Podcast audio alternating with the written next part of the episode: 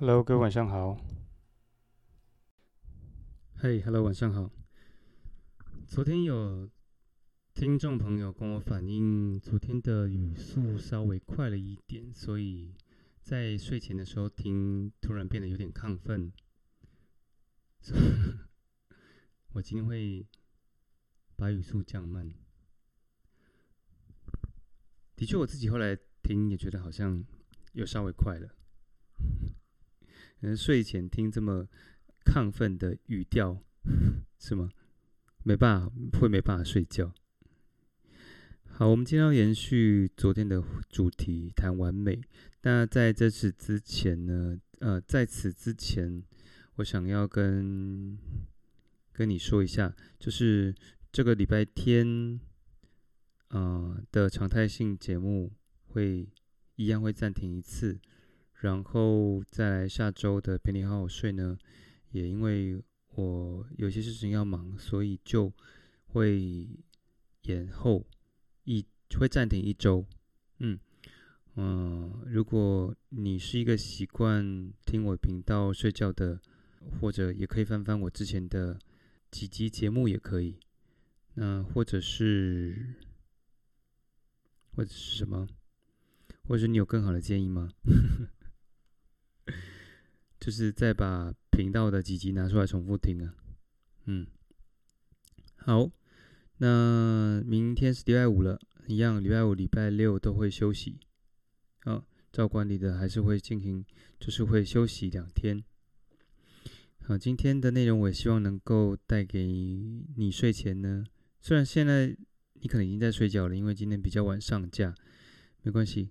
那如果你还没睡的话呢，希望可以在你睡前听完节目之后呢，嗯，有有一些不同的感觉。嗯，什么感觉？想睡觉的感觉吗？好，我们来看看完美可能会有什么代价。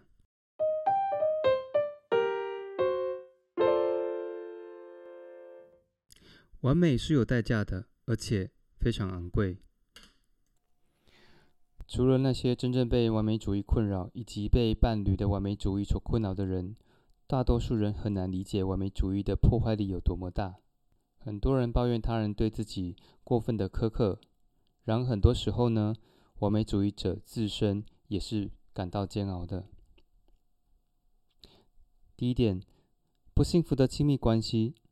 完美主义者在亲密关系中很容易表现得过分敏感，对于另一半的意见或看法，他们总会觉得对方是带有攻击性的，因此他们也会表现得更自我防备，通过伴侣的疏离来避免不完美的铺路。不仅如此，他们会以理想伴侣的标准要求对方，一旦对方没有达到他的要求，就会失望，甚至发脾气，指责对方。这会让伴侣呢感到身心俱疲、不堪重负。研究也发现，相比于没有任何一方是完美主义者的夫妻，至少一方是完美主义者的夫妻中，不论是完美主义者自己还是他们的伴侣，都对这段婚姻的满意度评价比较低。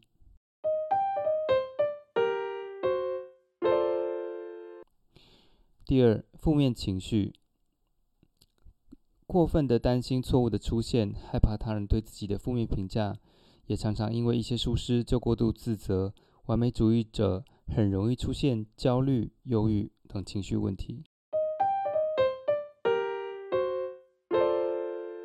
第三，自杀、负面情绪以及总觉得自己无法达到完美，就容易让完美主义者产生到绝望和无助感，从而使他们产生。自杀的想法。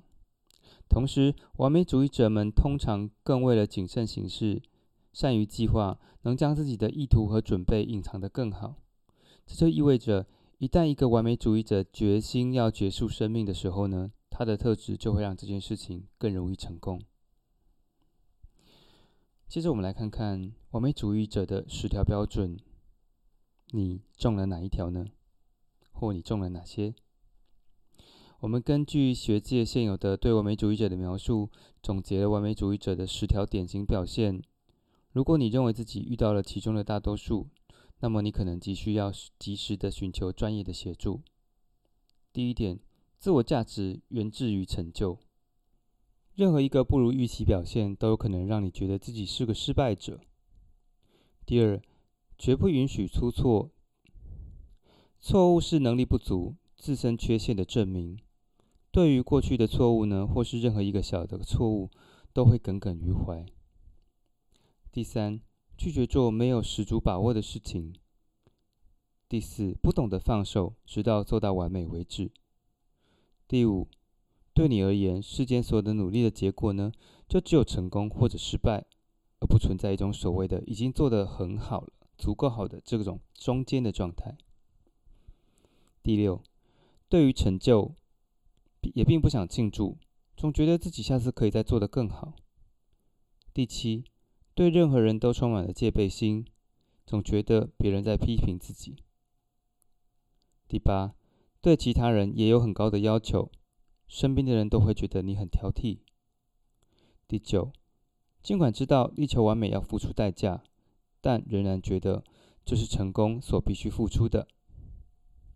第十，需要花费大量的时间掩饰自己的不完美，同时也觉得自己有大量的不完美。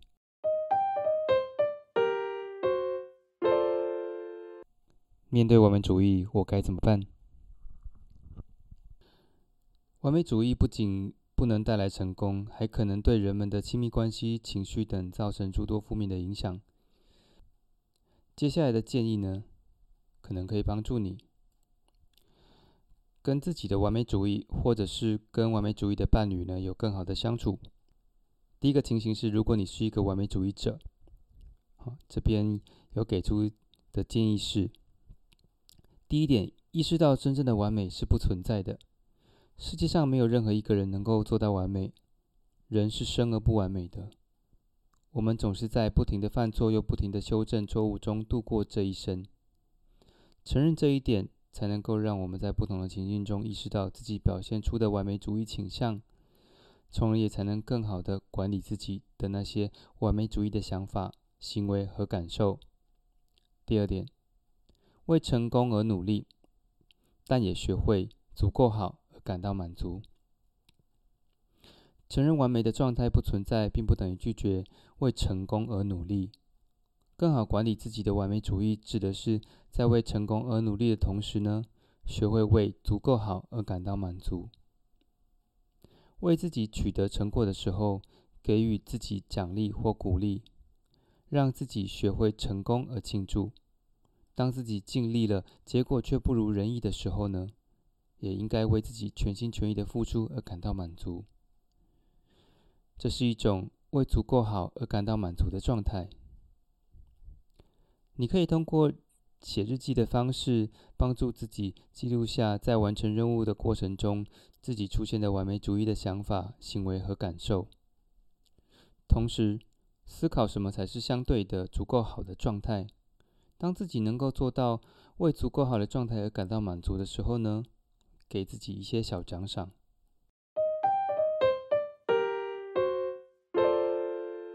如果你的伴侣是完美主义者，第一点，首先你要明白，你的快乐是建立在你自己的行为与选择之上的。换句话说，离开或留下，选择权都在你的手中。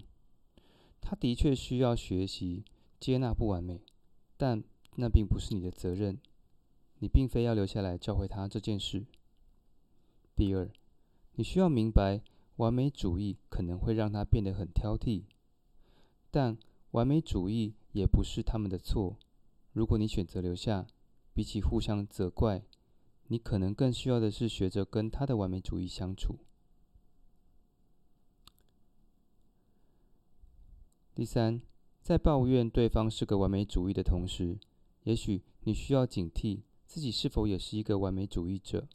把对方的一些合理的建议当成是一种挑剔、过分敏感和自我防备，也是完美主义的一种表现。这是今天晚上的陪你好好睡，晚安喽。